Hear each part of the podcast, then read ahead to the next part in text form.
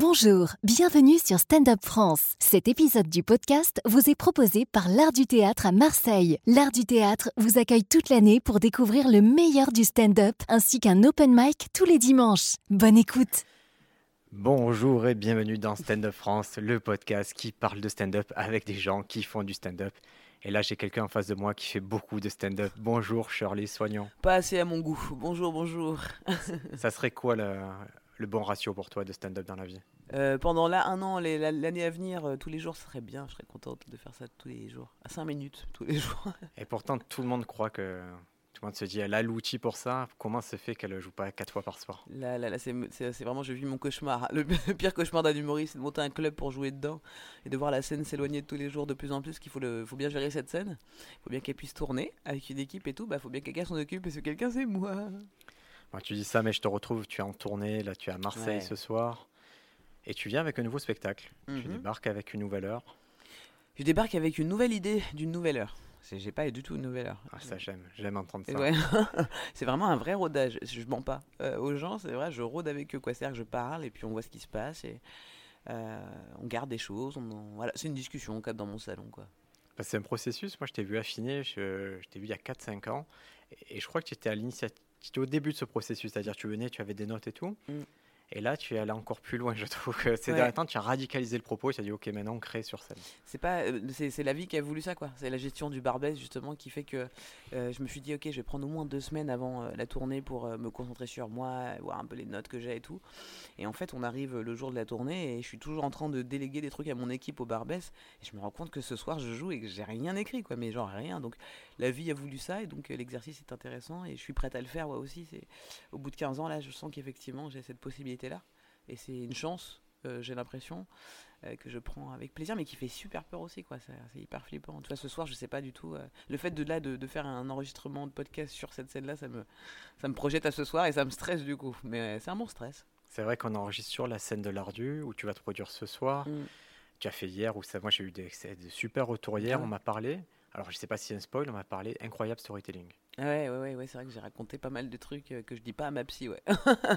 ça y est, j'ai décidé de le dire aux gens. Puis de, enfin, et puis de, je sais pas, je crois qu'il y a un reflet aussi dans tes, dans des trucs que tu vis qui sont hyper personnels, qui, euh, ça doit être très personnel. euh, Il y a de l'universel là-dedans, donc tu vois, je vais au plus personnel pour aller au plus universel là. Là, vraiment, on y est. Est-ce que le personnel ces derniers temps, c'est pas trop de comédie club justement? Est-ce que le Barbès, ça t'éloigne pas du stand-up et de, de- des choses, des belles choses à vivre et à raconter sur scène ou des mauvaises choses. Euh, C'est-à-dire, euh, tu veux dire la gestion du Barbès? Ouais, le fait que tu sois sur, euh, sur une start-up, sur Ouais. le fait de lancer une start-up, est-ce qu'à un moment, ça t'empêche pas de vivre des choses que tu peux retranscrire en stand-up? Ou est-ce que tout ce qui s'est passé euh, depuis l'ouverture du Barbès, on le retrouve maintenant sur scène euh Oui, on le retrouve sur scène. J'en parle. hein. Je parle évidemment de ma gestion d'un club, de c'est quoi de gérer une entreprise. C'est quoi de se découvrir aussi en tant que manager d'entreprise? Parce que tu sais, tu as une image de toi où tu te dis, bah c'est sûr, je vais être super cool, je vais être une, une chef d'entreprise trop sympa. Je C'est suis dur, une toi. vraie connasse. Je, je suis hyper dur. Moi, je t'ai vu, tu es dur, Ouais, mais ouais. comme je te dis depuis le début, moi, j'ai, je travaillais avec des, des directeurs de théâtre, ils Mm. m'ont dit, moi, c'est un centre de profit. Je suis là, c'est intéressant qu'on va se centre de voir. profit. ouais. Mais c'est pas bête, c'est une entreprise. c'est vrai. Et, et quand je t'ai vu gérer le Barbès, je dis, ok, ouais, elle, a, elle a compris, c'est une entreprise. Elle, elle gère ça comme une entreprise. En fait, je gère ça comme je gérais mes équipes de basket quand j'étais coach de, de jeunes et tout. Je, je suis hyper euh, bah, rigoureuse, sportive quoi. Donc il y a un truc un peu du sport comme ça où euh, bah, je te dis ce que je pense avec une espèce de franchise où on va tout droit parce que le but c'est pas euh, le but c'est d'être une équipe euh, de, de grandir ensemble donc se- de, de se critiquer là où il faut se critiquer tu vois pour se construire non pas pour être pour détruire les gens hein. c'est vraiment dans cette idée de construire Parce que toi, tu as une vision depuis le début.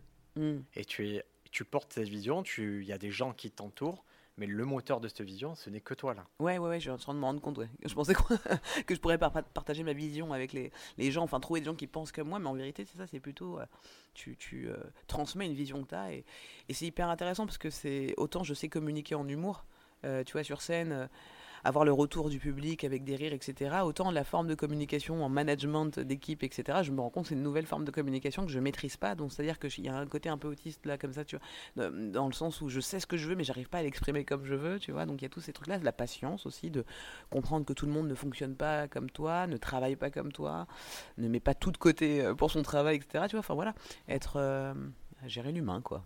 Et tu te formes à ça ou c'est Ah bah la c'est- vie me, le- la vie me forme. hein.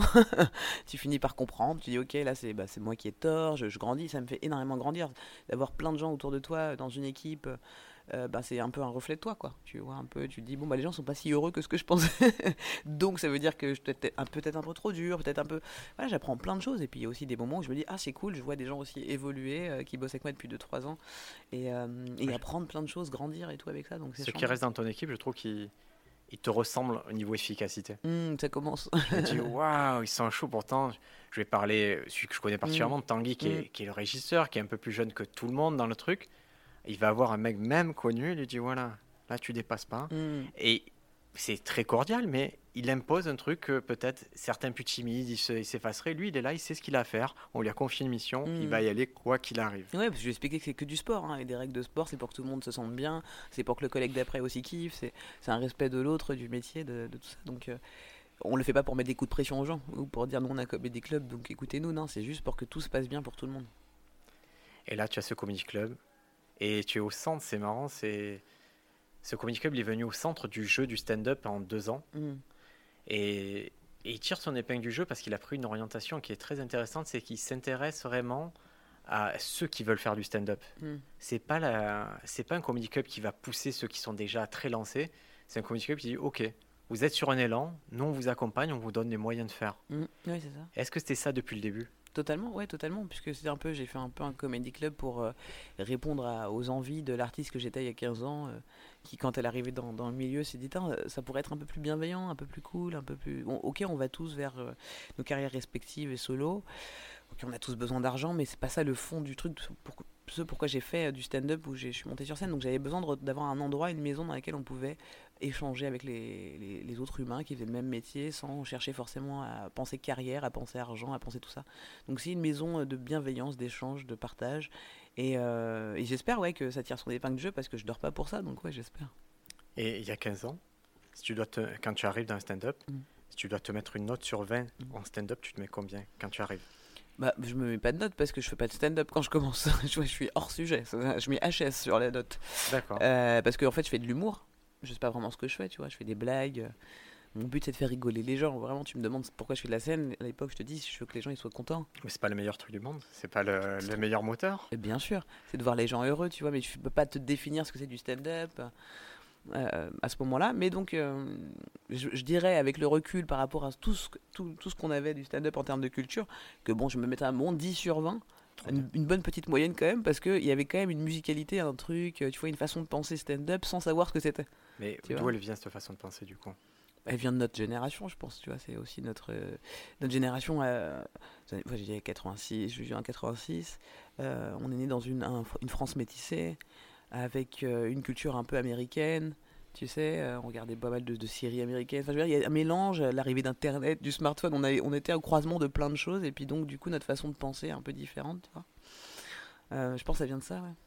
Et toi, la culture américaine, elle est encore plus présente chez toi, mm. qui a une histoire avec les États-Unis, qui a une petite histoire. C'est une petite histoire liée au basket. Euh, mon prénom qui est, américain, mais c'est tout. Hein. Il n'y a, rien de fou avec les États-Unis. C'est juste que je pense que la génération française dans laquelle je suis né a une culture de plus en plus américaine dans l'idée de d'exprimer les choses en étant direct, euh, tu vois, avec le public, c'est-à-dire en étant soi-même. Le, le, rap avait emmené ça quelques années avant, et le stand-up a fini de, euh, tu vois, d'achever cette forme de communication qu'on pouvait avoir dans cette génération, quoi il y a 15 ans, tu commences, tu veux faire rire les gens, mm. puis ça bascule petit à petit vers le stand-up. Oui, je veux toujours faire rire les gens, évidemment, mais avec une, autre forme de, communication. Quoi, Elle se fait quand la bascule Est-ce que tu peux l'identifier à peu près quand c'est que ce mouvement il s'entame Elle se fait hyper rapidement parce qu'en en fait, euh, je me rappelle au début, quand j'ai commencé la scène, on me disait tu fais du stand-up ou du sketch, et je me rappelle que mon premier sketch, spectacle, pardon, qui a été assez rapide, au bout de deux ans de scène, euh, je l'ai appelé SketchUp, parce que je savais pas trop.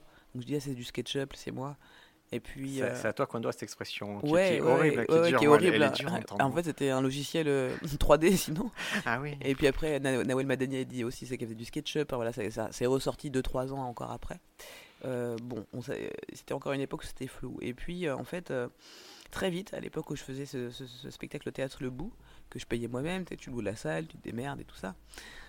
tu, voilà c'est important euh, de, le dire hein, qu'au début on démarre dans ce genre de salle et puis on fait des spectacles très vite, on paye, on, devient son propre producteur assez vite. Tu vois. Et c'est pour vous dire, si vous avez un peu l'envie d'aller à Paris jouer votre spectacle, le modèle économique des salles de théâtre à mm. Paris, c'est vraiment vous payez votre salle. Totalement. Donc ils vous louent, que ce soit vous ou n'importe qui, ça, ça, peut le faire, il n'y a pas de souci, mais mm. vous allez payer.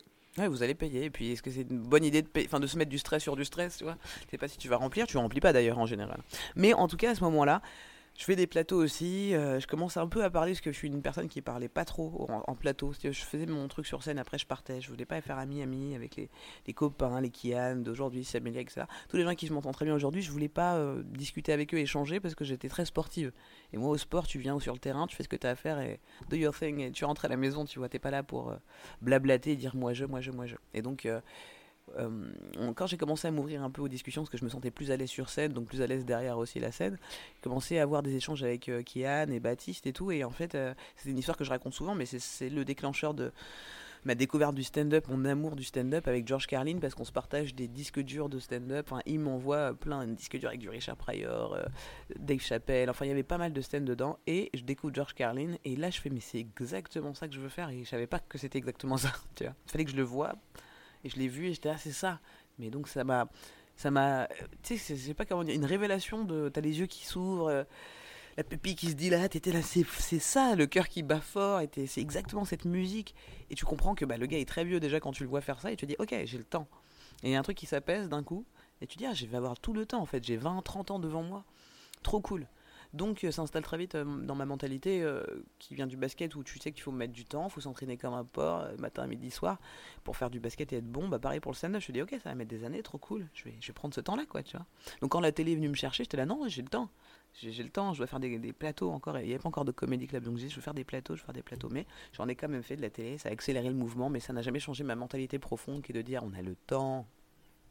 Oui, et ce truc-là, tu vois, tu utilisais le mot apaisé. Mm. Et je vous souhaite à tous d'être apaisés, mm. écoutez, de vous dire un moment, d'être satisfait de quelque chose, en fait. Vous donner des objectifs, vous dire, OK, à partir de là, je suis satisfait, je peux profiter. C'est vrai, je me suis confronté à des comédiens que j'ai aidés qui étaient quand ça cartonnait, c'était pas content, mm, et quand ça vidait, c'était pas content. En fait, on n'était jamais content. Bien sûr. On était dans un stress permanent. Et il a fallu faire une coupure, se dire ok, rapprenons à, à profiter et euh, donnons-nous des objectifs qui, qui, sont satisfaisants pour toi, quels qu'ils soient. Tu vas aller au zénith, ok, mais quand on sera au zénith, est-ce que tu seras heureux? Et ça, c'est pourquoi tu montes sur scène en fait? Qu'est-ce que quelle est l'urgence vitale vraiment de monter sur scène? Est-ce que tu pour moi, il y a deux catégories de personnes sur scène en fait. À ceux qui veulent vraiment être juste des stars, mais on va pas se mentir, ils veulent juste être connus. Et c'est un besoin de reconnaissance euh, de sa personne plus que de son art. Puis tu as ceux qui veulent vraiment être reconnus pour leur art. Et c'est deux grandes familles. Et, qui se croisent tous les jours. Elles se croisent. Tu vois, et qui ont tout. Il n'y a pas de vérité, hein. il n'y a, pas de vérité du tout, c'est juste qu'il faut savoir qui tu es et ce que tu veux. Ce qui évitera d'être trop malheureux. C'est-à-dire que souvent, en fait, c'est parce que tu veux être une star, mais tu te mens à toi-même. et si, tu sais que c'est ça, c'est normal, quoi, d'être euh, un peu des fois perturbé par le fait de ne pas y arriver, etc. Mais c'est parce que c'est, tu peux être une star euh, du porno, comme du rap, comme de. Ça veut rien dire être une star. Ouais, et le stand-up, c'est vraiment, si vous voulez de la reconnaissance, c'est pas l'endroit où c'est le plus facile. Vraiment, il y a plein de façons. Ouais, faites du euh, RB, c'est beaucoup mieux. Ah ouais, moi je un bon vocodeur là. ça sera mieux. Et, mais, mais soyez en paix avec vous-même. Et c'est pas. Et si vous voulez vraiment être reconnu, pourquoi pas Ça peut être un objectif. Mais posez-vous la question à chaque fois. Vraiment, le stand-up, c'est une notion de pourquoi. Pourquoi mhm, je veux mhm. ça? Pourquoi je fais ça? Et alignez les pourquoi. Et quand vous avez répondu, ça va, la vie, vous pouvez souffler un coup et. Ouais, totalement. C'est un truc qui se vit en fait, c'est pas un truc qui se cérébralise trop, qui se projette, tu le vis, t'es con. T'as juste besoin de monter sur scène, t'as juste besoin de parler, d'exprimer des choses avec ton angle de vue en disant est-ce que vous voyez aussi le monde un peu comme ça aussi, vous? C'est cool, ouais. C'est un partage de vision du monde, puisque l'expérience de la vie est assez particulière. C'est comme ça que je définis mon amour du stand-up en tout cas. Et du coup, c'est genre, euh, c'est tellement bizarre comme expérience et t'as envie de partager ce truc-là en disant c'est chelou ou pas? On est d'accord, c'est chelou, hein Ok, merci. Et toi, tu as vraiment ce truc de déconstruire, de dire ok, ma position sur scène par rapport à vous, elle est étrange. Hmm. Et je, je, trouve ça admirable, je, je, c'est vrai qu'elle est en train de leur déconstruire ce qui se passe, alors qu'inconsciemment, quand tu vas dans une salle théâtre, tu y penses pas, tu sais qu'il y a quelqu'un sur scène qui va prendre le lead, et toi, tu es en train de leur dire, mais en fait, on a égalité. Bien sûr. Mais juste, vous allez m'écouter, j'ai quelques idées marrantes pour vous. Ouais, oui, c'est ça, et puis c'est ces trucs-là de dire effectivement, c'est ma façon d'aimer le spectacle, c'est de dire regardez, c'est du spectacle. Tu vois ce que je veux dire? C'est mettez-vous à côté un peu comme tu vois. Ouais, c'est faut. Sinon tu c'est un piège. Après tu finis par croire que tu as vraiment des trucs plus importants à dire que les autres. Et ça c'est pas vrai. Est-ce que tu l'as cru plus d'urgence euh, j'ai pu le croire, je pense, à un moment donné, parce qu'à force qu'on te dit toujours que ce que tu dis est important et génial et que ça a aidé des gens et tout, tu peux croire que ta parole est importante, mais ça dure pas très longtemps. Non. Tu as eu le temps de traverser ces phases-là où tu crois que tu es quelqu'un d'autre ou que tu... Euh, je pense qu'en fait, c'est toujours trop tard quand tu t'es rendu compte que tu étais une connasse. C'est parce que tu l'es plus déjà que tu t'as pu faire du. regarder en arrière et dire Ah ouais, c'est vrai que j'étais pas ouf à ce moment-là. Mais c'est déjà trop tard. Euh, au moment donné où on te le dit, tu es trop dans ton truc pour le comprendre.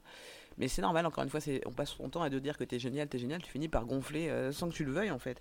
C'est moi, je suis génial, c'est vrai, je suis trop génial. Et bon, bah ça passe vite avec l'âge aussi, je pense. Et puis avec l'amour du stand-up, je pense que quand t'aimes vraiment ça, tu finis par te calmer. Si vous mettez l'art au centre de, de, votre démarche, ça change beaucoup de choses en fait. Hmm. Si vous êtes toujours sur l'amélioration et vous dire je suis un éternel élève de ce truc-là, et avec ce truc, dire et je deviendrai peut-être maître de mon art dans 10-20 ans, hmm. ça va aller. Total. Moi, c'est ça, j'ai compris que j'aimais vraiment ce métier quand j'ai compris que je pouvais vraiment le lâcher, c'est-à-dire en termes d'argent. Être caissière demain, tu vois, pour faire du stand-up toujours. Genre, euh, j'ai pas besoin d'être, euh, d'avoir de l'argent en faisant du stand-up, j'ai besoin de le faire. C'est vraiment ce truc-là où j'ai compris que j'aimais ça, quoi. C'est que c'est pas. Si je dois trouver de l'argent ailleurs pour vivre, je le ferai. Mais voilà, j'ai pas peur de, d'arrêter. Pour... Tu vois ce que je veux dire? Donc, pour quelqu'un qui commence, hmm. il faut pas que l'argent ce soit un stress. Mais non, c'est dans la vie, hein, de toute façon, les gars, faut arrêter avec ça. Hein. Vous travaillez, faites votre truc, faites. Euh, en plus, la, la France système est plutôt bien fait, vous pouvez même faire des droits, mais mettez pas le stand-up comme. Euh, essayez pas de, de vous servir stand-up pour rentrer de l'argent parce que c'est ça, personne le maîtrise. Ouais, ouais, ouais faites votre vie. Si le stand-up, ça satisfait une partie de votre vie, vous pouvez le faire même en, ayant deux boulots. Celui qui veut faire, il fait du stand-up. Mm, mm, mm. Ouais, totalement, totalement. C'est un art à part entière. Moi, je fais de la peinture, par exemple, et j'ai jamais dit que j'allais vendre un de mes tableaux, tu vois. Et ça me fait grave kiffer. C'est hyper important pour moi. Là, là, l'art, c'est ça, en fait. C'est une façon d'exprimer euh, des émotions qui nous traversent. C'est tout simplement ça. Après, en faire un business, c'est encore autre chose. Et que on maîtrise pas. C'est vraiment quelque chose. On a dans, là, j'ai lu un livre récemment d'une nana, Elisabeth Guibert, qui a écrit Mange Prienne. Ouais, ouais, ouais. Et elle le disait euh, il y a trois choses pour un succès il y a, le, y a la chance, mhm. il y a le talent et euh, il y a la discipline. Et le travail, ouais. Elle fait, moi, je maîtrise que la discipline. Mm, mm, mm. Le reste. Ce que dit Verino souvent. Et c'est. Il travaille beaucoup. oui, mais. mais c'est un talent de travailler beaucoup. Peut-être. D'être acharné comme Non, mais c'est vrai, la rigueur. La, rigueur, mais c'est ce truc que tu veux vraiment, tu as appris. Ce... Parce que dans l'année, on va dire, tu fais 100 scènes de stand-up.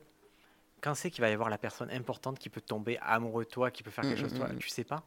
Mais moi, j'ai jamais cru que, par exemple, c'est un conseil que je peux donner aux jeunes humoristes, c'est que ma carrière, elle est vraiment basée sur. Le... C'est comme un amour en fait. Moins tu cherches, plus tu trouves. Quoi. Et j'ai jamais cherché, comme pas, mal de mes contemporains à l'époque, un producteur. Je voyais plein de gens qui étaient là, il me faut absolument un producteur. Et en fait, je ne l'ai pas cherché, mais vraiment, je m'en battais la race. Pourquoi? Parce que je savais que si j'étais extrêmement drôle, il y a un moment donné, quelqu'un voudrait absolument me mettre en lumière. C'est une logique, en fait, c'est assez logique. C'est une logique de marché, presque. Tu vois? Donc, du coup. Euh, c'est pas c'est une conséquence en fait l'argent la reconnaissance le producteur tout ça est une conséquence de ton travail et si ça vient pas c'est que tu dois encore avancer quoi mais cherche pas à trouver un producteur le producteur te trouvera tu vois et, moi, c'est ce qui s'est passé. C'est qu'on m'a proposé plein de choses. J'ai eu trois propositions à l'époque, euh, je me rappelle, avec juste pour rire, euh, Kissman et un producteur, que, Jive Squad. Et j'ai choisi Jive Squad, tu vois, parce que je me sentais assez à l'aise avec, euh, avec le rapport humain qu'il y avait, justement.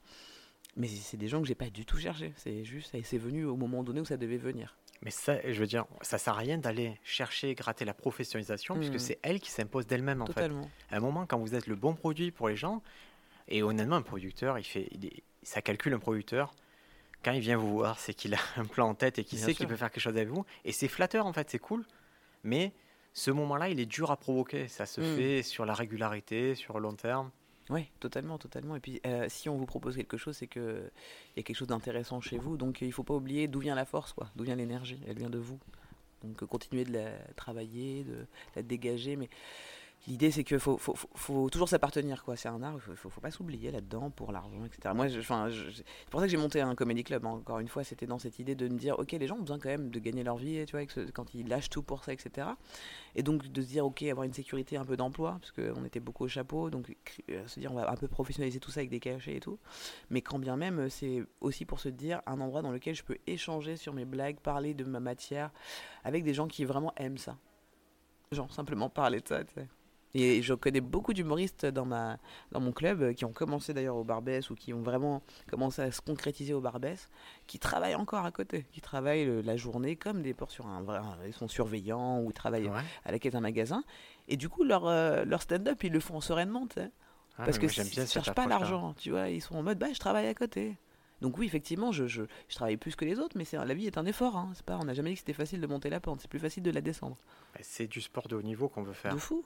Et donc tout, quand vous êtes sportif de haut niveau, toute la partie où vous devez monter au haut niveau, il n'y a personne qui vous la paye. Hein. Totalement. Il y en a quatre euh, sur le lycée, il y en a quatre qui vont partir en sport études, tout le reste, il va falloir cravacher. Ouais, c'est ça, exactement. Mais il faut savoir ce que tu veux dans la vie, quoi. Et toi, c'est quoi que tu veux actuellement? Dormir. J'avais de dormir en ce moment. Je suis extrêmement fatigué. Deux, ans de Barbès, c'est c'est une folie parce qu'en fait, tu, tu, sais pas ce que c'est d'ouvrir une, un club en fait, le temps que tu l'as pas fait. Et donc là, je le découvre tous les jours et c'est un délire parce que dans ma tête, je m'étais dit, allez, pendant un an, je donne tout. Après, il y aura une équipe, ça va rouler. Et puis après, c'est bon, je ferai autre chose, des blagues et tout. Et en fait, non, non, c'est pas comme ça que ça se passe du tout. Donc, il y a. Puis le, le spectacle reprend maintenant à euh, toutes ces dates reportées de tournée qui étaient censées être pendant la pandémie, tu vois. Donc il y a tout un truc qui vient en même temps. Heureusement en fait que ça a été reporté, parce que les deux, ans c'était pas euh, beaucoup finalement pour mettre une équipe en place au Barbès. Ça continue encore la troisième année, donc euh, je suis fatigué. C'est une bonne fatigue, mais j'en vois pas la fin, tu vois. Il y a un truc un peu comme ça, de ok, j'arrête de, j'arrête de me projeter. Bah ouais, ça fait un moment parce que ça fait 4 ans que j'ai le Barbès en tête. Entre temps, il y a eu euh, une salle dans laquelle je me suis investi et euh, j'ai encore un goût amer, tu vois, le jardin sauvage, où j'ai énormément donné. C'était juste une cale de bateau, il n'y avait rien. J'ai tout donné en termes de décor, en termes de programmation. J'ai amené tout mon réseau. Et puis, la personne qui dirige ce lieu n'a pas été correcte. Euh, encore une fois, c'est des gens qui aiment plus l'argent et la notoriété mm. que l'art du stand-up, tu vois. Donc, moi, je suis venu avec mon amour du stand-up. J'ai poncé son, sa terrasse. J'ai fait des trucs de fou hein, là-bas. Vraiment, j'ai peint chaque chaise sur lesquelles les gens s'assoient. Des chaises en barreaux j'ai tout pas en noir et tout machin pour donner une salle jolie parce que quand j'aime un truc je le fais à fond peu importe. Il me dit mais Farid et tout il me dit mais t'abuses tu vas poncer le, club des gens et tout. Je dis mais quand moi j'ai du cœur c'est mon côté artiste quoi tu vois et puis quand les gens en fait euh, se servent de ça et finalement parce qu'ils sont juste contents que toi tu as un gros réseau, un carnet d'adresses et que tu leur envoies du monde, quand tu te rends compte de ça, parce que je, reste une éternelle naïve là-dessus, ça fait un peu mal quoi, tu vois. Donc euh, ça m'a énormément fatigué juste avant l'ouverture du Barbès Comedy Club, un an avant. Pendant un an, je me suis cravaché pour une autre salle parce que je suis folle. Mais est-ce que tu peux ouvrir le Barbès sans te cravacher pour l'autre salle? Est-ce que est-ce que c'était pas le chemin il Mais Bien sûr que c'était le chemin. C'est L'univers a décidé pour moi, donc visiblement c'était ça qu'il fallait. Et euh, c'était trop bien d'avoir cette finalement cette expérience effectivement parce que c'est des choses que je, vois il y a des trucs que je ferais plus jamais pareil après euh, au Barbès que j'ai que j'ai pas fait pareil que j'ai pas j'ai compris plein de choses. Donc euh, ouais ouais. Euh, mais n'empêche que ça m'a enlevé une énergie dont j'avais quand même pas mal besoin pour ouvrir le Barbès donc oui ça fait 4 ans que je suis fatigué mais c'est une fatigue qui me permet aussi de nettoyer si tu veux des choses des énergies un peu supplémentaires en moi qui avaient besoin de, de sortir. Donc bah, j'ai beaucoup d'énergie il fallait que je la fatigue que je la dépense. Et ça me permet de me recentrer aussi ça, ça, ça, stand-up ton hmm stand-up, qu'est-ce en 4 ans, est-ce qu'il a évolué ton stand-up? Certainement. Je, ne pourrais pas te dire euh, où, quoi, comment, mais il a évolué, c'est sûr. C'est sûr. Il y a un truc un peu plus euh, ici et maintenant, par la force des choses, puisque euh, parce que parce que je passe ma journée à faire des budgets ou des machins que du coup, bah, le jour au moment où tu dois jouer sur scène, t'as pas vraiment eu le temps, de, tu vois. Donc, je suis assez brute, quoi, de décoffrage en ce moment. Tout ce que je dois sortir, il n'y a, a, plus de sens d'autocensure ce truc où tu prends le temps quand t'écris justement dire on oh, ça peut-être pas finalement. Là je lâche des trucs que j'aurais pas pensé lâcher avant mes 60 ans. Ouais. et ça c'est l'essence du nouveau spectacle? Ouais ouais, c'est complètement ça. On parle je parle totalement de de, de choses qui sont pas drôles du tout à la base tu vois Genre, euh, c'est un zone interdite un peu en termes de sujet, mais en, en, gros, euh, parce que bah, surtout de là où je viens, quoi. J'avais ce grand sourire euh, rayonnant, tu vois, on était dans une image un peu lisse et tout ça. Et puis plus ça va, plus je suis en train de dire, ah, c'est bien loin de ce que je vous ai montré qui je suis. Il y a un truc un peu plus dark, tu vois. Et ce truc dark, le virage, il s'est amorcé. Est-ce que tu sens quand c'est que tu l'as amorcé? Est-ce qu'il y a un soir ou, ou une série de, de dates où tu te dis, ah, je vais aller vers là maintenant?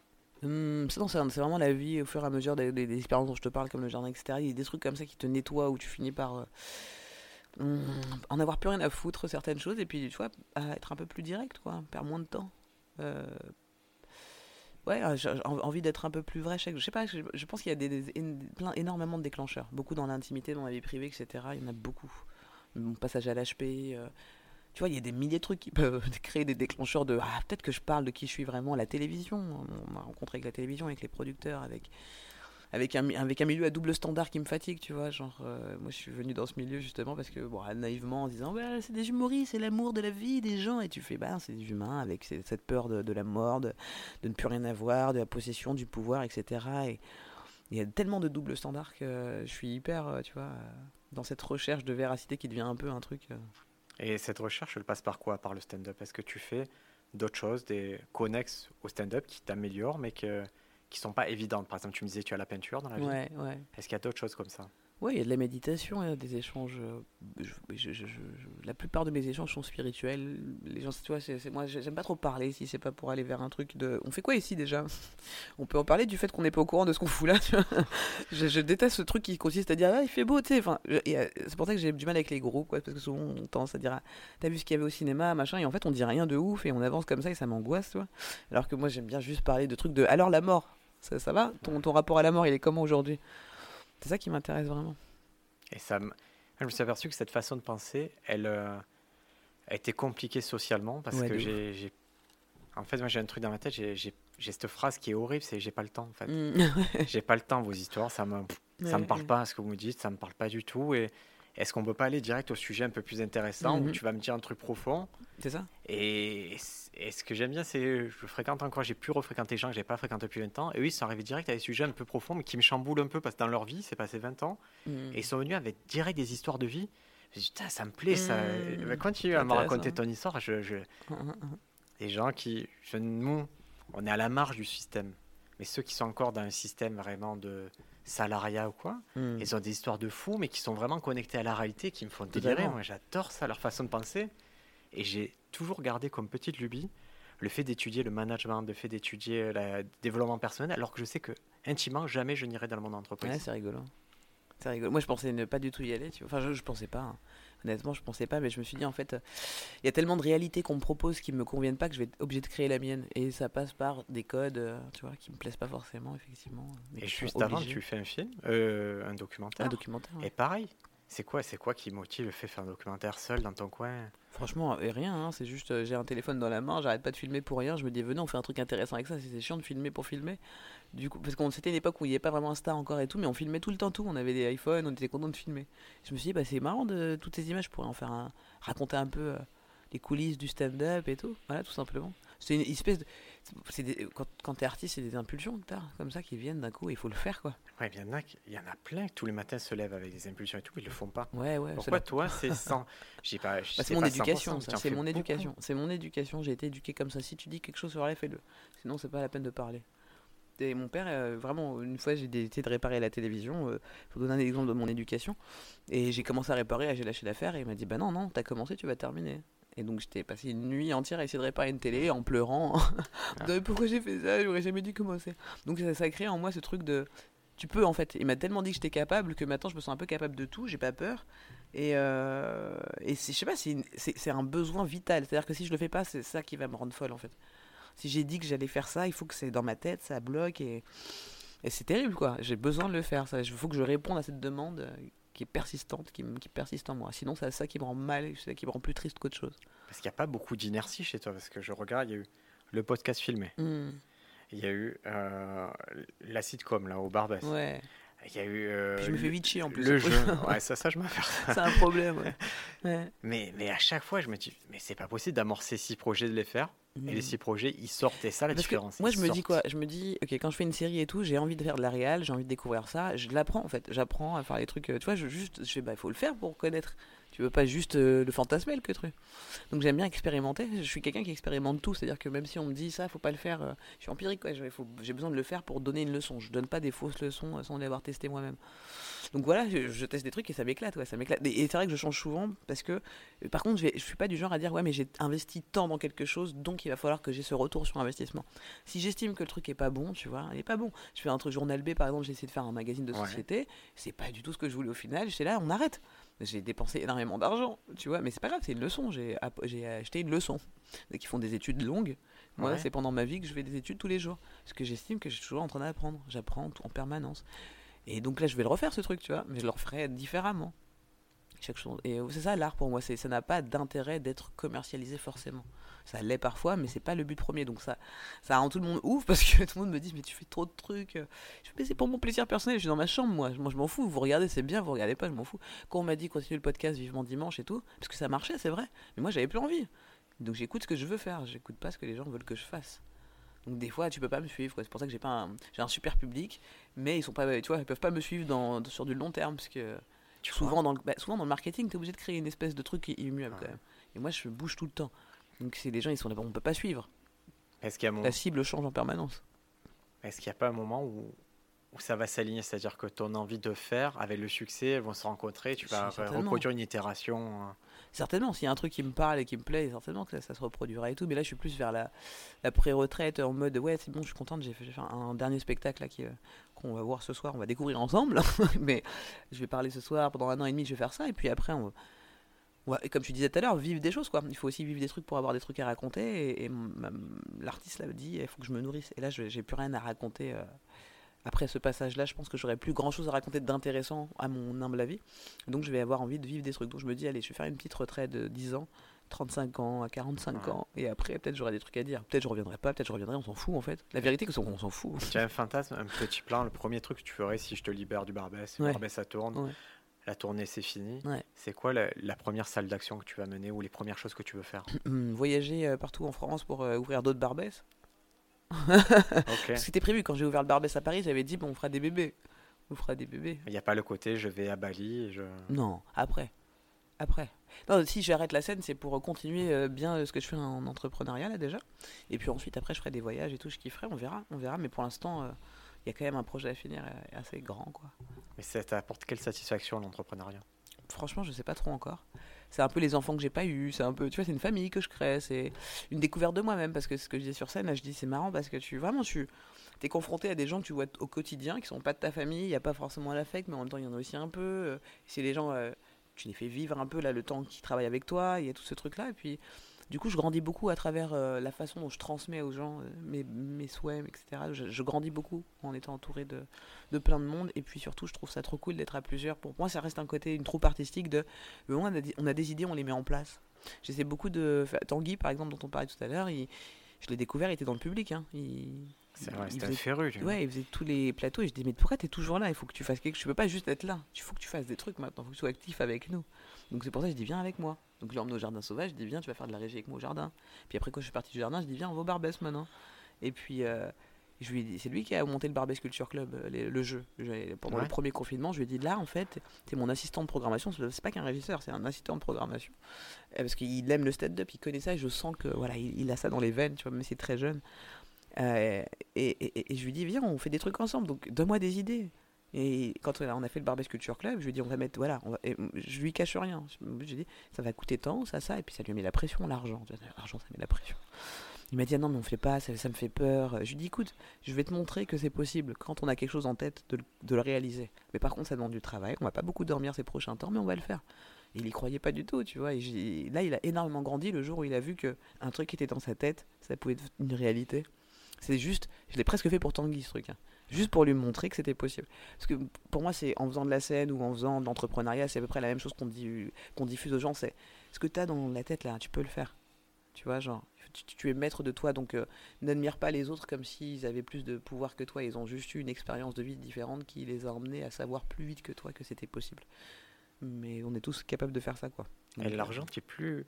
Moi, je trouve que tu es la personne la plus décomplexée au niveau de l'argent. Ah, bah, bien sûr. c'est... Et qu'est-ce qui a fait que maintenant, l'argent, bah, tu sais tu as compris comment on pouvait l'avoir, on pouvait le, comment on pouvait le manipuler?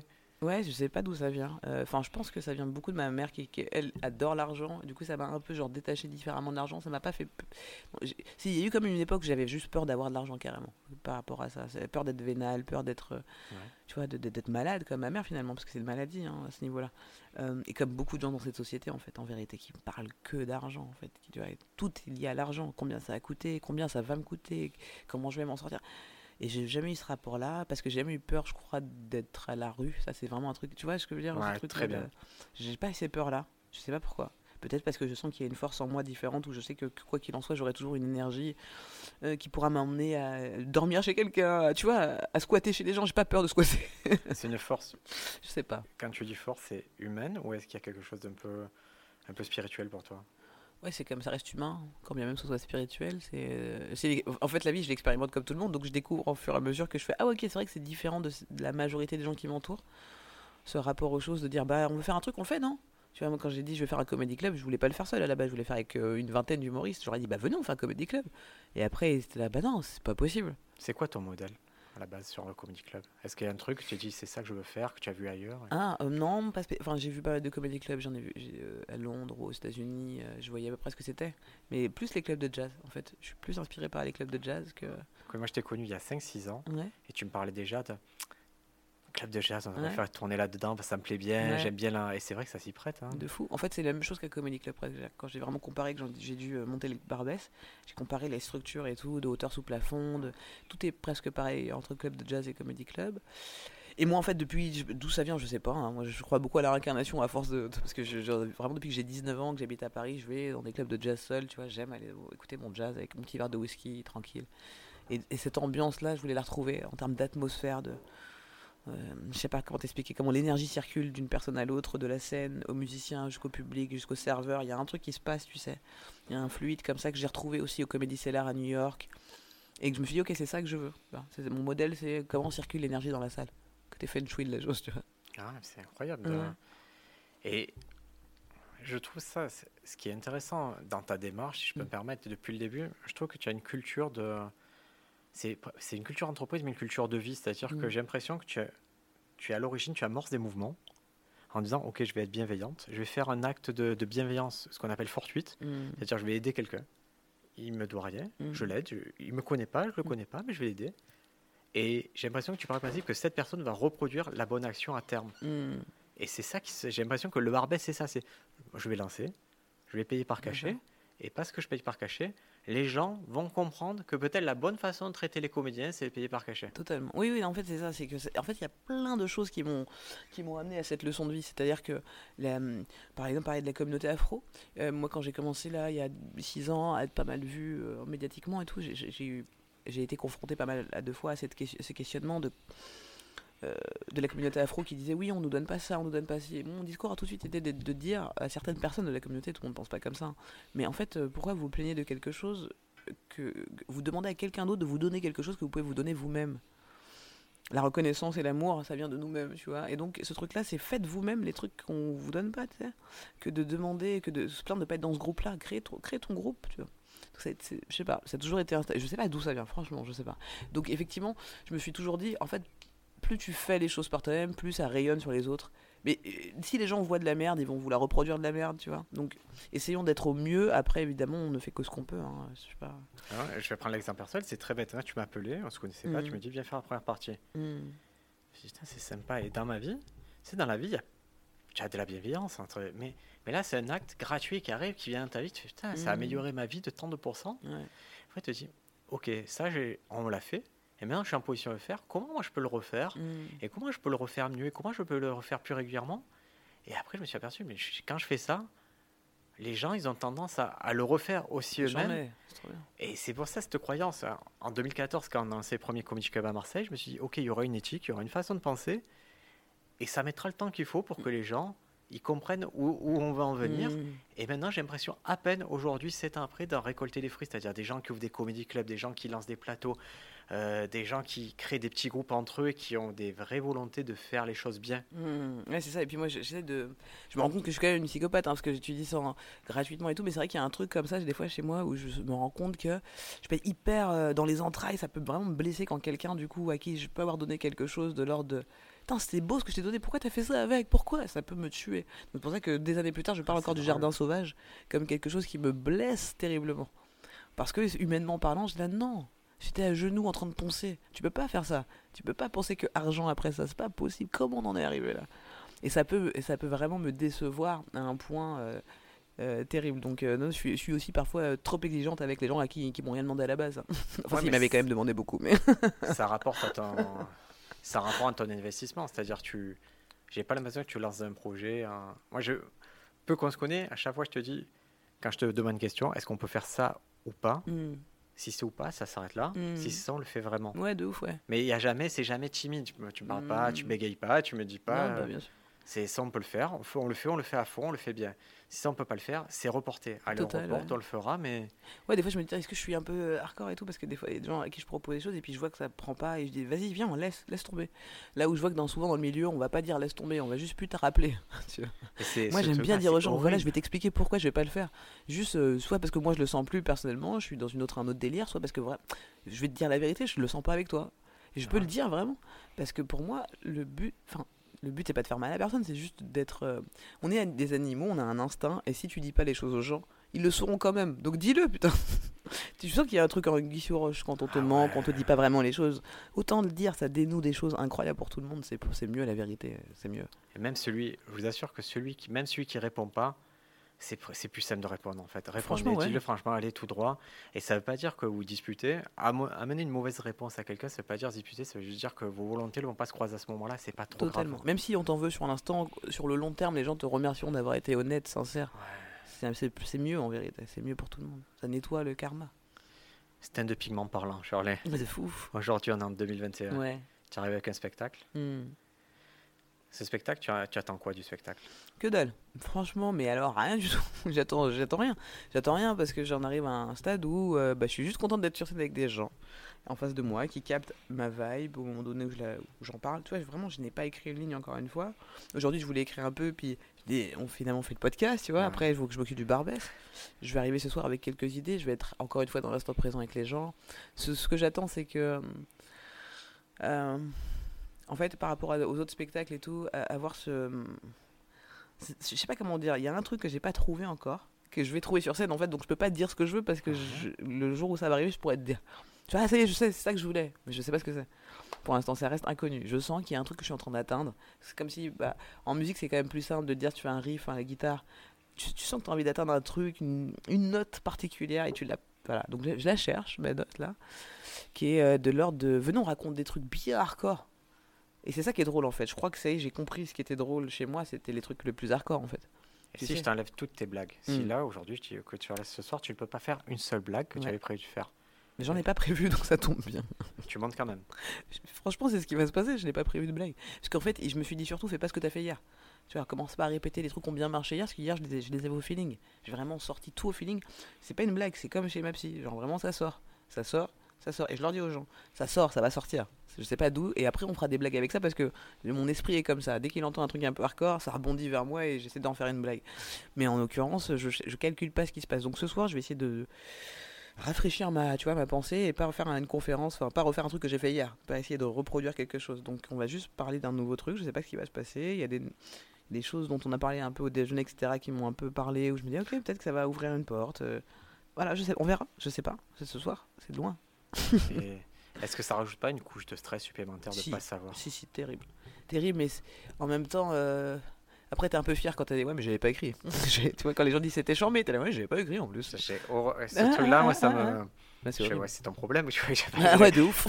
C'est- Non, mais pour toi, c'est mon kiff personnel, de me Ouais, dire si ça marche derrière, dans ma tête, je suis là. Et en plus, j'avais pas écrit. Ouais, c'est un peu comme ceux qui. C'est nul. Comme j'ai révisé la veille, tu vois. C'est moi, c'est c'est le même c'est truc. hein, c'est ouais, tu t'en es sorti, mais est-ce que, est-ce que tout le stress que ça t'a mis, c'était pas horrible hein Non, là, il est hyper important. C'est-à-dire qu'il fait partie d'un truc d'ac- d'accepter le moment présent et d'arrêter de se projeter dans ce qui va se passer dans 3 à 4 heures. Moi, c'est aussi un truc que je travaille là, c'est de me dire. Si on, en parle, oui, je vais stresser, mais j'essaie plus de penser à maintenant et du coup, je, je stresse pas trop. En vérité, je l'écris, euh, bien sûr que j'écris, mais j'écris- euh, différemment que sur un cahier. Puisqu'en vérité, j'écris pas un livre. Je vais faire un stand-up au final. Donc, je parle avec les gens, j'échange, je fais mûrir ma réflexion.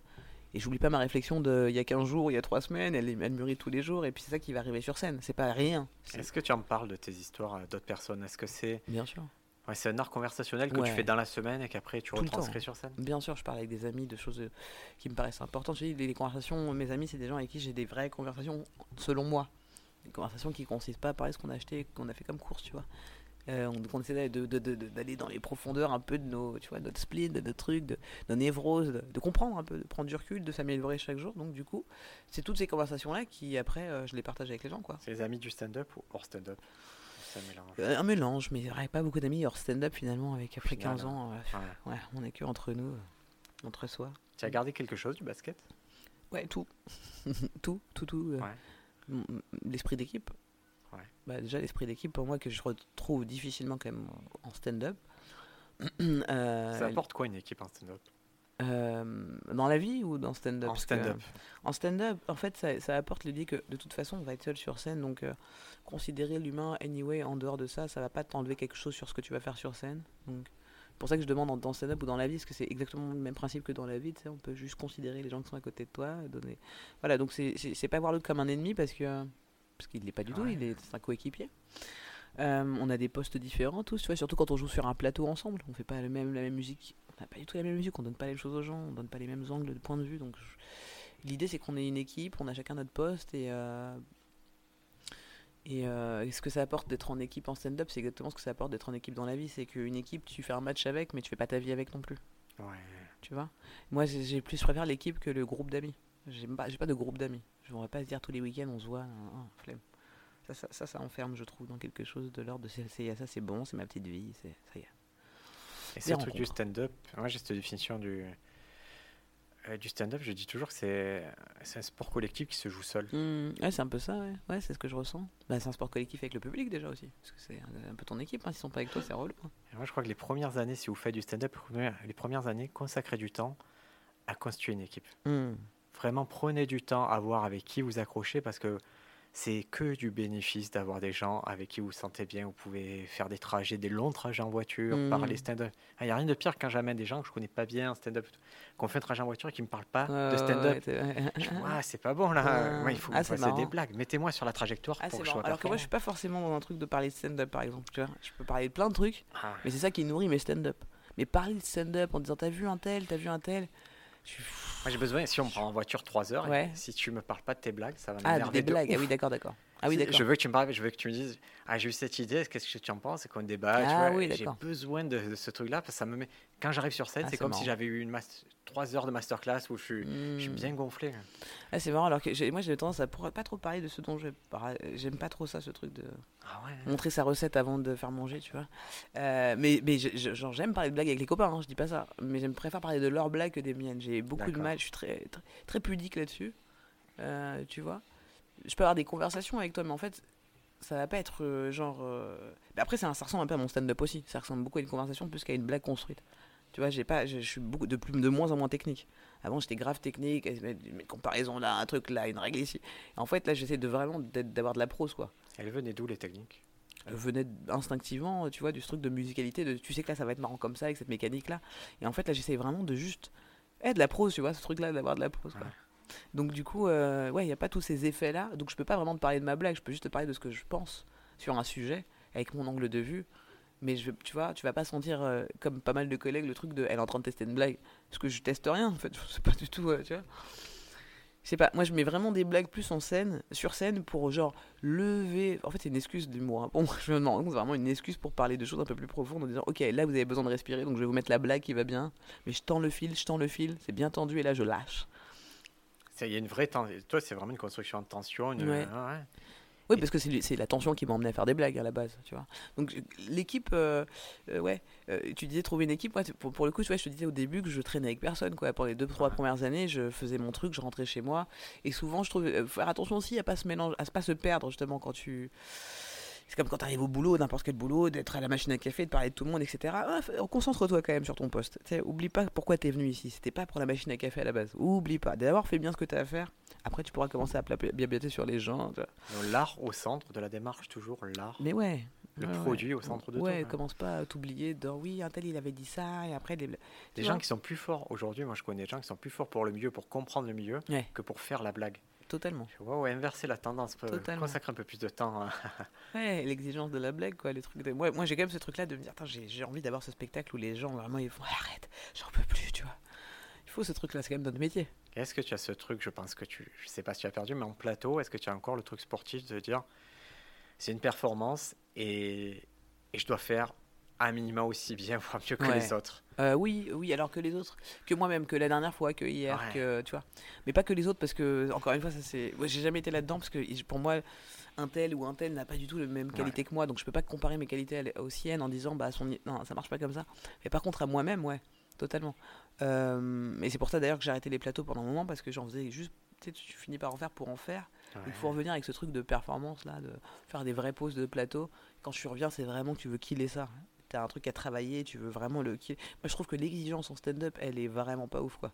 Dans notre, d'une manière générale, dans notre milieu. je, ah, trouve, que notre niveau, il est pas. On se contente très rapidement d'un petit rire, quoi. Je suis d'accord. Je suis totalement d'accord. Et d'autant plus, en venant de province, quand j'arrive à Paris, tu te dis, ah, ça va être le pays d'Oz, ils vont tout être très fort, et tu arrives, tu te dis, tant. Hein. Ah, vous êtes pas ouf, hein. Et après, on te dit, putain, les Canadiens sont très forts. Je fais, ok, sorte-moi un Canadien fort. Un mhm. Canadien fort mhm. qui vient en France et qui fait un carton. Mhm. Non. On peut. Je dis pas que ça va pas arriver dès 10 prochaines mais pour l'instant, la proposition, ouais, ça fait rire plateau. Il y, a, il y a des gens qui sont très forts sur certains plateaux. Et il y a personne. C'est rarement bouleversant. C'est, tu sais, il y a le côté où tu retiens pas grand chose au final de ce hmm. qu'on fait, hein, malheureusement. Oui, c'est ça, c'est parce que c'est un travail qui demande du temps et il faut être à l'aise sur scène. En plus, après, il faut avoir la profondeur de la vanne, il faut, il faut plein de trucs. Hein, donc, ça met. Ah c'est une belle cuisine, ça met du temps. Mais après, bon, les, les Québécois, il y en a des très forts, je trouve, moi, mais c'est vrai qu'ils viennent pas beaucoup après. après. Tu vois, ça va être une fois, ils vont venir une fois dans le mois. Il y a Eddie King qui est là en ce moment. Bah, il retourne tous les plateaux et donc il est programmé partout. Parce que le niveau est quand même différent, tu vois, la structure est différente, l'aisance scénique est différente. Il y a un truc, quoi. Et même dans ce qui dégage, dans ce qui est... Mais euh, on, a, on a encore une marge incroyable. Ah ouais, on a une marge incroyable on est sur, on va dire, on peut dire la deuxième génération. On voit mhm. qu'il y a encore une troisième génération qui va arriver, qui est, plus naturelle. Ouais, qui est plus intéressante aussi en termes de propos. Dans le... Non, y a, c'est normal. Nous, on passe notre temps à faire des plateaux, donc on voit plus grand chose du monde, tu vois. On comprend rien. Il faut sortir des plateaux, il faut aller voir le monde, il faut l'absorber. Euh. Et si tu as, si on va dire que, imagine, le monde de l'humour, c'est, c'est la bourse. Mhm. Si tu as quelques actions à prendre, tu prends chez qui? Des actions chez. Tu parles d'humoristes? Non, je leur laisse chez les jeunes humoristes. Tu leur laisses tout? Franchement, tu dois mettre un billet là, si tu dois mettre ah, un billet. mettre un billet, c'est pas pareil, ouais. Mettre un petit billet. Euh, franchement, évidemment, Rémi Boy. Euh, Rémi Boy, c'est. Euh... Ça fait deux fois qu'on me l'a dit. Yacine Bellou, s'il est venu, il m'a dit Rémi Boy, ce qui se bah passe. Oui, mais en fait, tu sais, c'est trop bien parce que tu vois le temps de stand-up que ça met. Parce que ça fait 5 ans qu'on dit que Rémi Boy, c'est un des, un des prochains. Et ça fait 5 ans que, tu vois, il évolue encore et encore et encore et que c'est encore meilleur et qu'on continue de dire que c'est encore lui. Euh, évidemment, Adrien aussi. Adrien Ranou aussi, euh, on, a, on a tendance à oublier ah, qu'il est en train d'arriver. Bah, bien sûr, parce qu'en en fait, là, ça y est, il fait son spectacle. Tu vois, donc il y a une étape nouvelle, on peut pas l'ignorer. Il ne sait pas parce qu'il nous a déçus pendant longtemps, parce qu'on a attendu que pour autant, faut pas reconnaître qu'il est en train d'arriver et que ce qu'il fait. Moi, je, compare, hein, là, pour qu'on compare au niveau euh, général du stand-up, bah, le 50 minutes qu'il a fait au Barbès, il était incroyable. En termes de rire, de structure, de force, tu dis, bah ouais, mais il a bossé quoi, normal en même temps tu vois. il se tient le truc, c'est fort, c'est c'est fort. Et, et, Rémi, il a cette, euh, cette tendance-là, tu vois, à suivre cette exigence-là de rire, de trucs, à sentir que déjà ces anciens trucs qu'il a travaillé à 5 ans, il en veut déjà plus, parce que là, il va faire 50 minutes au Barbès dans pas longtemps. Euh, pendant 4 fois, il va faire ça. C'est quoi ce format-là, 50 minutes? Bah, J'appelle ça 50 minutes avec, et puis je choisis, enfin, je propose à des humoristes qui, effectivement, pour moi, sont, euh, sont presque prêts, tu vois, de faire un 50 à la maison. C'est pas un 60, tu vois, parce que 50, c'est pour moi, c'est genre. J'aime bien, 50. Tu vois C'est là, c'est ok, tu l'as. Tu l'as. Il faut Par contre, un 50, ça veut dire tu dois le déchirer. Pour moi, si tu as un 50, tu dois le déchirer. Parce qu'apparemment, tout le monde fait des 30 minutes maintenant, donc 50, ça va. il me... Je sais que ce format-là, j'étais vraiment euh, des apôtres du 30 minutes et il me parle plus. En tout cas, le, le, ce format 2 x 30, ça ne me parle plus du tout. Hmm. Et aujourd'hui, je souhaite qu'on arrive sur des comedy clubs asymétriques, hmm, hmm, où un fait 5, l'autre fait 10, l'autre fait 20. Celui qui peut faire, il fait 40 minutes. Totalement. Et j'aimerais vraiment qu'on arrive à cet équilibre-là, avec forcément celui qui fait 30-40 minutes, c'est une tête d'affiche, donc il va pouvoir attirer du monde. Et le reste, pour passer, à mon sens, de 5 à 10 ou 15 minutes, tu as le temps. Ouais, de fou, le temps de, régler ce truc-là. De fou, de fou. Mais euh, après, ça, plus il y aura des très très très bons au-dessus, plus euh, les plus jeunes comprendront que oh ouais, pour arriver à ce niveau-là, il faut peut-être que le niveau général n'est pas assez ouf et que du coup on se dit bah c'est facile d'atteindre ce niveau, donc il va à nous de tirer encore plus. Et donc des mecs comme Rémi, euh, je mettrai un billet dessus parce que en plus d'être très drôle, ben ils ont aussi cette mentalité, tu vois, qui va avec. Et c'est d'ailleurs pour ça qu'ils sont très drôles, je pense. Euh, je pense aussi à Omar des bébés qui, qui est en train d'arriver aussi. il est tout nouveau. Ouais. Tu vois, mais je vraiment, il a peu de stand-up. Hein, ouais, c'est ouf. Et, et, mais donc, du, coup, tu vois le potentiel. Tu te dis, ok, le ratio, il est ouf. le gars dans la vie, il est, il, est ingénieur en tout ouais, Ouais, ouais, totalement. Il est ingénieur, mais c'est, c'est-à-dire que quand il arrive en stand-up, sa tête, il sait déjà qui il est. Et ça, c'est, moi, je mm. trouve que c'est les profils comme ça, ils sont intéressants. Plus quelqu'un vient en cours ou quoi, il sait qui il est, il sait où il va, mieux ça se passe. De fou, de fou. Non, c'est, c'est, En fait, ce qui est cool avec lui, c'est aussi son, bah, l'humanité qu'il a, quoi. Tu vois, moi, je, je, prends toujours l'ensemble de, de, Quand je parle d'un bon stand-upper, je prends tout ça en compte, tu vois. Et lui, tu as pu l'amener du coup sur, euh, sur une émission? Ouais, sur autour de euh, produit par Kevin Razi euh, sur Culture Box, c'était cool avec Louis Chapette, Annie et Julien Essomé, donc vraiment quatre, styles différents, c'était trop cool, ouais. Mhm. Et je vais juste pour terminer ce podcast mhm. raconter ce qui s'est passé ce jour-là parce que j'ai trouvé ça vraiment intéressant. Tu arrives en mhm. télé, eux ils prévoient un, format télé, une chauffe télé, et toi tu dis je vais consacrer du temps c'est-à-dire, je vais pas faire blague, je vais consacrer le temps de mon passage, le temps d'antenne à leur rappeler qu'on fait du stand-up et à Ouais. leur donner les codes que je veux pour que les autres réussissent. Mhm. C'est-à-dire, tu as pris trois balles pour les autres, Ouais, ouais. mais c'était nécessaire. De fou. Ouais, de fou. Bah ouais, parce que moi, euh, encore une fois, bah j'ai pas d'objectif quand je fais de la télé. Genre, encore moi, tu vois, en ce moment, et puis euh, encore mon culture box, j'allais dire, mais dans le sens où voilà, on sait que c'est tranquille, c'est un petit plateau, quoi. Ouais. Et, et je m'en fous euh, de. Je, je me fous totalement de ce que les gens vont voir en télé, machin, parce que ceux qui me connaissent, ils me connaissent, et ils m'ont déjà vu en comédie club, et nanana, ils savent quel est mon niveau. Donc euh, prendre des balles en télé comme si c'était un vrai plateau sans, sans caméra, bah, ça me va. Je, je suis à ce niveau de je m'en foutisme en ce moment, tu vois. Ouais. Et tu Euh, redescendras ou tu... Non, jamais. C'est Ouais, sûr tu- que je vais là-haut. Tout de sky. C'est beaucoup trop agréable de s'en foutre. Mais dans le bon sens du terme, c'est-à-dire Ouais, d'arrêter de plaire, essayer de plaire aux autres et pas à soi-même. Parce que sinon, non, tu finis par être l'ombre de toi. Donc, euh, le but, c'est d'être aligné, d'être sincère, toujours, en- encore une fois, authentique. Et pour être authentique, il faut arrêter de, de ne pas s'écouter. Ouais. Il faut s'écouter. Alors, je vais te faire faire un truc que je, je pense que tu fais plus trop, mais si tu dois le faire quand Mm. même, c'est quoi la dernière blague ou les derniers trucs que tu as notés que tu as envie de transformer en blague C'est clairement un truc que je fais plus du tout. Ah, mais Attends, mais attends, on en parlait de quoi? Il y, a- il y a tellement de choses. En fait, euh, non, mais là, tu vois, c'est ça. Hier, je tournais autour du, du sujet du viol. Euh, c'est pas drôle, hein, mais c'est une idée, c'est un sujet, c'est un sujet par, à part entière. Euh, sur la pédophilie, c'est vraiment Ouais. un sujet que, que, que j'ai envie de développer sur scène et que ça soit hilarant. mais l'angle, c'est quoi du coup? C'est quoi? Ben non, mais attends, il faudrait que je parle pour ça de quelque chose euh, dont j'ai pas parler là dans le podcast, plutôt sur scène. Ouais. Mais du coup, voilà, à partir d'une expérience personnelle, Ouais. pour euh, raconter, pour, pour expliquer un truc. Euh, en fait, c'est presque le même angle, si tu veux, que, que celui qu'avait Louis C.K., je crois, sur l'idée d'écouter les pédophiles, quoi. Tu sais, il, avait ce truc-là à un moment donné de dire peut-être qu'il faudrait qu'on les laisse un peu plus parler parce que tu, tu connais pas cette blague où il dit euh, c'est- c'est peut-être si ma ouais, fille sur avait été euh, kidnappée, tu vois. peut-être sur le call opening du SNL, je crois. je fait crois que c'est ça. Ah, je crois que c'est ça, même un spectacle. hein. Ouais. Et bref, il racontait ce truc de, de dire peut-être qu'il faudrait plus les écouter parce qu'en fait, euh, à force de toujours les stigmatiser, bah, le jour où il kidnappe un enfant et qu'il fait ce qu'il a à faire, tu vois, il la tue derrière parce qu'il sait qu'il va être jugé par les autres. Alors que si on les écoute un peu plus, peut-être qu'il dirait Ah, Louis, j'ai pris ta fille, euh, je déconne. Ah, bon, je te la ramène, mais je Ah. déconne, tu vois. Là, il va aller au bout de la connerie parce que personne ne l'écoute. Donc, le fait d'entendre les gens qui, tu vois, qui sont euh, les agresseurs, euh, c'est c'est pas une mauvaise idée. D'écouter euh, même les choses qu'on pense mal. Avant, il faisait, c'est vraiment sa blague. Une blague qui faisait beaucoup rire, c'est de dire mais, mais à quel point ça doit être bien d'être pédophile parce que le risque il est tellement gros. fait, c'est quoi, le ratio, tu vois, il est trop fort, mais ça doit être merveilleux parce que si tu prends ce risque-là, sachant ce qui va t'arriver, Hmm. c'est qu'il y a un truc au bout à la C'est un clé. truc merveilleux. Ouais, c'est l'angle où j'irais pas. Ah, mais lui, il a Surtout avec son histoire de derrière. là, oh, Au. SNL, ouais, Hmm. il a fait ça. Ouais, c'est marrant. Mais c'est un, un angle marrant aussi. Mais c'était plus cet angle-là de dire effectivement, laissons parler les gens euh, qu'on, dont on connaît, on, on connaît pas vraiment le problème en fait. Ouais. Tu vois, il est très flou ce problème. euh, Il y a plusieurs cas différents de pédophilie, etc. Donc, euh, aller, aller dans des choses comme ça où les gens n'ont pas envie d'en rire en général, euh, ouais, c'est, pas des notes, ce sont euh, des expériences de vie, mon ami. Clairement. Écoute, Shirley, je vais te libérer parce qu'il faut que tu ailles euh, Ouais, dormir. dormir, ouais, bah c'est fini là, mon pote. Là. Enfin, la billetterie, le la billetterie du Barbès maintenant, ce qui est, je sais plus quelle heure, après je vais écrire, et puis après c'est l'heure de jouer, non? Ouais, c'est Merci ça. hein, en tout cas. Et on, là, le, le circuit va passer, va passer à peu près dans toute la France. Donc vous Mm. allez pouvoir l'avoir à Reims, vous allez pouvoir l'avoir dans le sud, dans l'est, dans l'ouest. Mm. Euh, tout ça, c'est sur ton site. Ouais, totalement. Il y a les dates sur charlesoignons.com. Et puis si vous voulez euh, euh, que je vienne encore, bah, je, fais- je continue toujours mon système de envoyer votre ville sur mon site. Il y a un, un petit, petit module pour ça, module pardon pour ça. Et puis on reçoit votre ville. Donc par exemple, on a beaucoup demandé Strasbourg, qui n'était pas dans les villes. Bah, on, on fera Strasbourg en 2022.